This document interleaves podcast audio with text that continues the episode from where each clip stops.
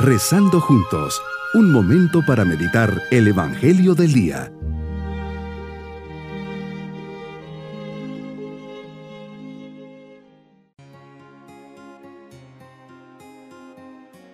Les saludo en este día sábado de la 33 tercera semana del tiempo ordinario.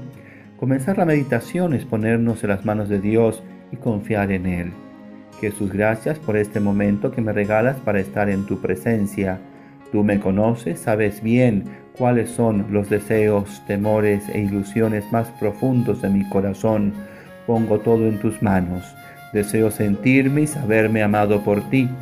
Dame la gracia de hacer una experiencia profunda y personal del infinito amor que me tienes. Quiero ser un instrumento de tu amor. Dame la gracia de llenarme tanto de ti que los que me rodean puedan encontrar reflejada en mí al menos una pequeña chispa del amor que nos tienes. Meditemos en el Evangelio de San Lucas capítulo 20 versículos 27 al 40. Hoy Señor tocas un tema que por lo general ronda en mi corazón, me crea inquietud y me gustaría tener la respuesta definitiva antes de morir. Me dice el Papa Francisco, Jesús siempre manso y paciente les indica como primera cosa que la vida después de la muerte no tiene los mismos parámetros de aquella terrena.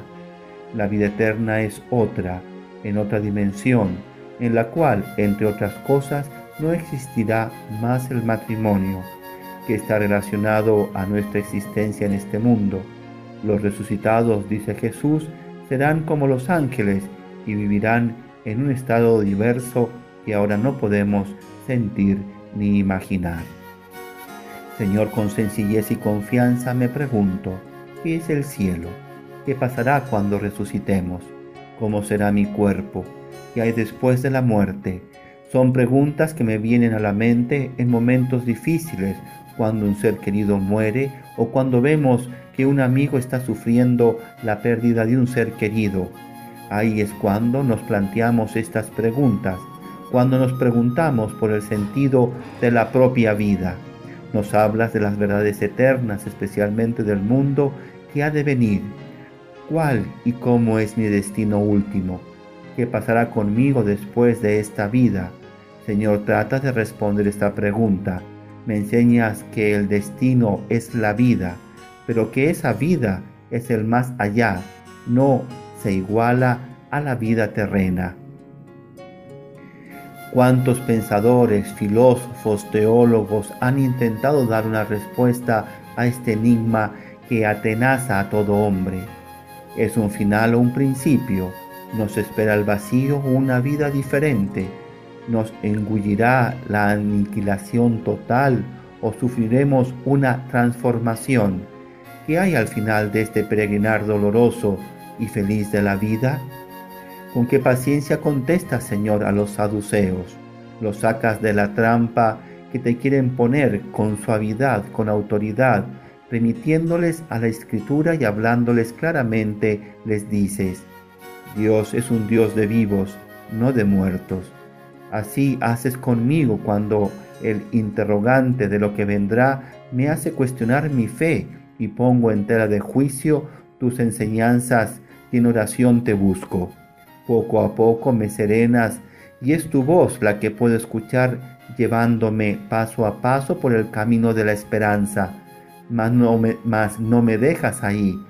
En tu infinita bondad me abres a la luz, iluminas mi entendimiento y me das la paz de creer que hay un mundo mejor, que aquí estoy de paso y soy peregrino en este mundo y entonces puedo darme cuenta que todo se borra con el tiempo.